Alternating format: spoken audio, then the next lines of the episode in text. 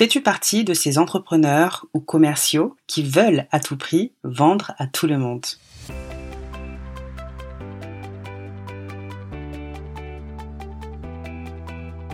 Bienvenue dans ce nouvel épisode du podcast Le jeu de la vente destiné aux entrepreneurs ou aux commerciaux qui veulent booster leur chiffre d'affaires tout en s'amusant.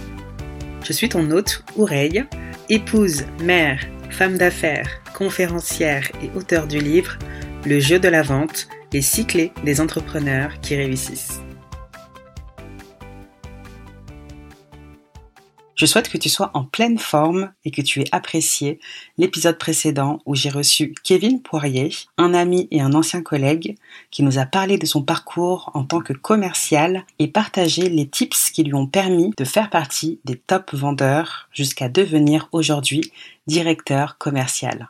Si tu ne l'as pas encore écouté, je t'invite à le faire dès à présent car c'était très riche en enseignements et il nous a partagé sans filtre son expérience terrain. Merci encore Kevin. C'est parti pour l'épisode du jour. Pour commencer, j'ai une question pour toi. Fais-tu partie de ces entrepreneurs ou commerciaux qui veulent à tout prix vendre à tout le monde? Les personnes dans ce cas de figure pensent que plus elles visent large, plus elles auront la chance de closer des deals et faire plus de ventes. Laisse-moi te dire qu'il s'agit là d'une belle erreur. En réalité, c'est tout le contraire qui risque de se produire. S'adresser à tout le monde, c'est s'adresser à personne, car personne ne se reconnaît dans le tout le monde. Par conséquent, personne ne va acheter. Et là, tu te dis, ok oreille, alors comment y remédier? Pour moi, c'est quelque chose de tellement évident que je ne comprends toujours pas pourquoi très peu de personnes ou d'entreprises le font sérieusement. Il faut tout simplement définir un avatar client. Dit d'une autre manière, il te faut définir le portrait robot de ton client idéal. Dans mon livre Le jeu de la vente, j'y évoque justement l'importance de définir son avatar. Parmi les causes qui font que les entrepreneurs ou les commerciaux ne vendent pas assez, il y a le fait qu'ils ne prennent pas le temps, dès le départ de la mise en place de leur activité, d'aller en profondeur dans l'identification de leur cible idéale. Plus tu es généraliste, plus tu vends à de la masse, et moins la valeur perçue est haute. Plus tu te spécialises et tu t'adresses à une cible spécifique, plus tu es perçu comme un expert et plus tu vends. Si tu attires des personnes auprès de qui ton offre apporte une valeur minimale et qu'en plus ces personnes sont pénibles, est-ce que vendre sera fun pour toi? La réponse est évidente. Pour faire de la vente un jeu, tu dois identifier et accompagner les personnes les plus alignées à ton business et à qui ça va le plus bénéficier. Alors comment identifier son client idéal? Pour moi, il y a deux variables intéressantes à prendre en considération et pour ce faire, je t'invite à répondre à ces deux questions. La première, à qui mon offre pourrait apporter le plus de valeur et de résultats en un minimum de temps? C'est une superbe question.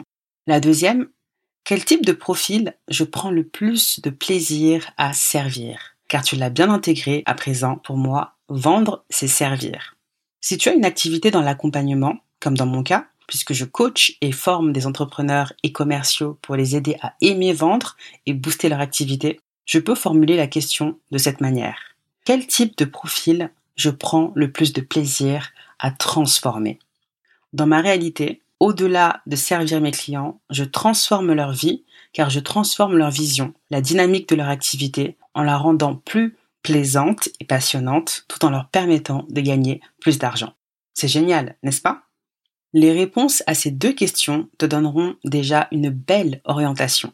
Mais si tu veux aller plus loin, tu pourrais aussi dresser un portrait type de ton client idéal en définissant différents critères.